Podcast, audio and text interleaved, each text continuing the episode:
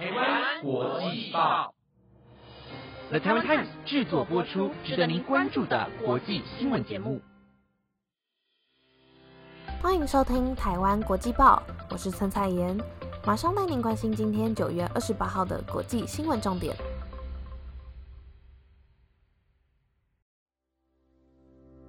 各位听众朋友，晚安！马上带您了解到今天的新闻内容，包括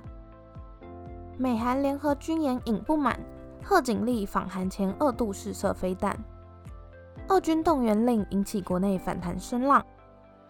缅甸军政府暴政，呼吁各界关注该国人民处境。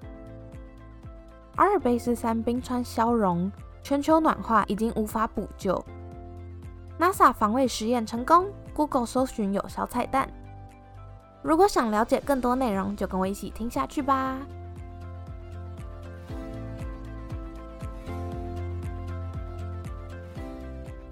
第一则新闻带您关心：美国副总统贺锦丽预定将会在本月二十九号访问两韩交界的非军事区。然而，在其访问前夕，北韩已经二度试射飞弹，时间点十分敏感。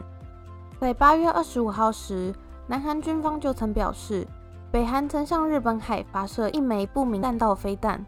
该事件也让日本海上保安厅警告船只们要留意安全，勿靠近不明物体。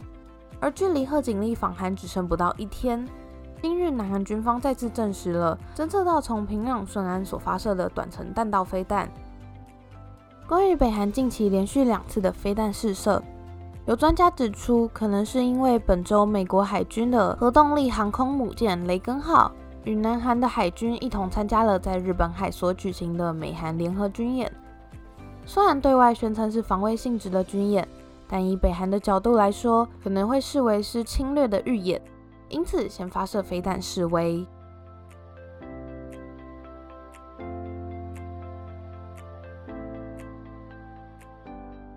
第二则新闻带您将焦点放到乌俄战争。俄罗斯在二十一号宣布将征召三十万人前往前线作战。局部动员令颁发后，俄罗斯国内掀起一波出走潮，许多民众在听到动员令后纷纷逃往国外。对于此事，俄国国防部则表示，将不会强迫这些出走的公民回国。自从颁布动员令后，通往边境的车流就不曾停歇。为了逃往邻国，即使需要排上好几个小时，民众也不惜挤上这条绵延了二十公里的公路，希望能够逃脱这个要到前线的命令。而位于俄国周边的国家，例如哈萨克、乔治亚、芬兰等等，这几天都涌入了上万的俄国公民。欧洲国际边界管理署也表示到，按照目前的情况，如果俄罗斯为了避免更多人逃亡而关闭边界，将可能导致非法跨越边境的人数增加。除了逃离潮外，俄罗斯国内也爆出不少抗议的声浪，更有民众高喊着“不要到乌克兰进行作战后便自焚，试图轻生”的情况。对于国民种种反弹的行径，俄罗斯当局则表示道：“动员的过程确实有些许的瑕疵，但并不会要求那些已经逃往其他国家的公民重新返回国内。”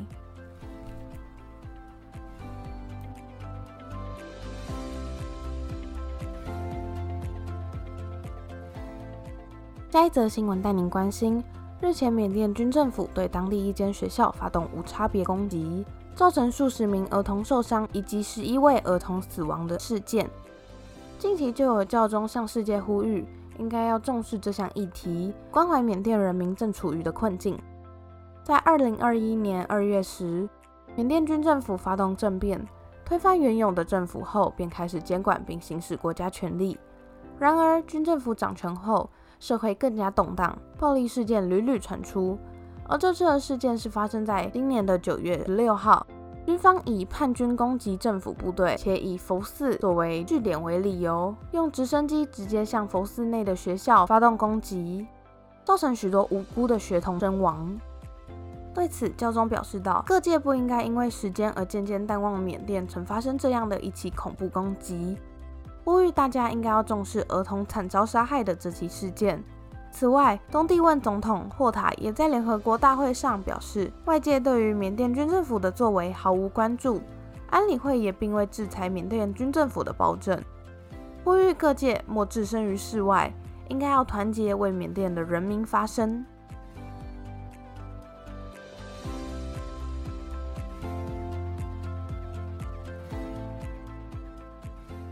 该则新闻带您关心全球暖化的相关议题。瑞士冰川监测网络对冰川消融做了一项调查，结果发现到，目前的冰川消融速度是有记录以来最快速的。除了地表的岩石逐渐显露外，甚至意外发现了数十年前的失踪者遗体。近年来，面对全球暖化，异常的热浪不断来袭，且冬天的降雪也逐渐减少。导致冰川的融化速度比往常更加快速。光是今年的剩余冰量就减少了百分之六，是二零零三年记录的两倍。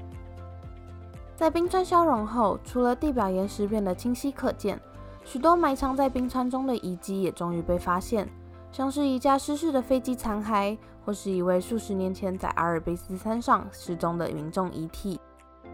同时，冰川的消融也可能导致科学家原先放置的测量杆移位。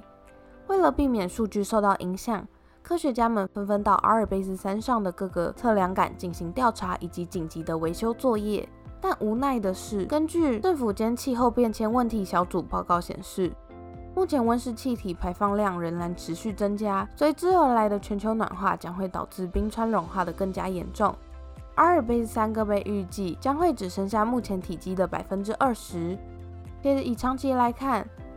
无论采取任何措施，都无法挽回冰川终究将全部消融的结果。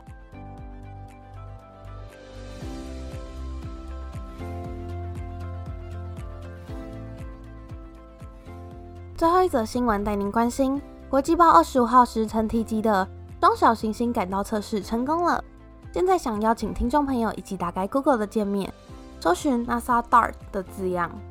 就会看到一台太空探测器撞向搜寻网页，前整个画面会呈现被撞倒后歪斜的样子。究竟为什么会有这样的小彩蛋呢？那是因为美国国家航空暨太空总署，也就是 NASA，日前正在进行双小行星改道测试。实验是将 NASA 的太空飞行器以每小时约两万一千六百公里的基音速撞上一颗名为迪莫佛斯的小行星。虽然看似小虾米对抗大鲸鱼，但撞击后微微的推动将会使迪莫佛斯小行星略微移动，驶离原先行走的轨道。这次的实验是人类首次测试地球防卫系统的任务，虽然还需要几个星期的观察才能知道最终的成果是否奏效。但已经成功开启人类保护地球、避免受到小行星撞击的风险。快跟我一起打开浏览器，一起庆祝这个重要的里程碑吧！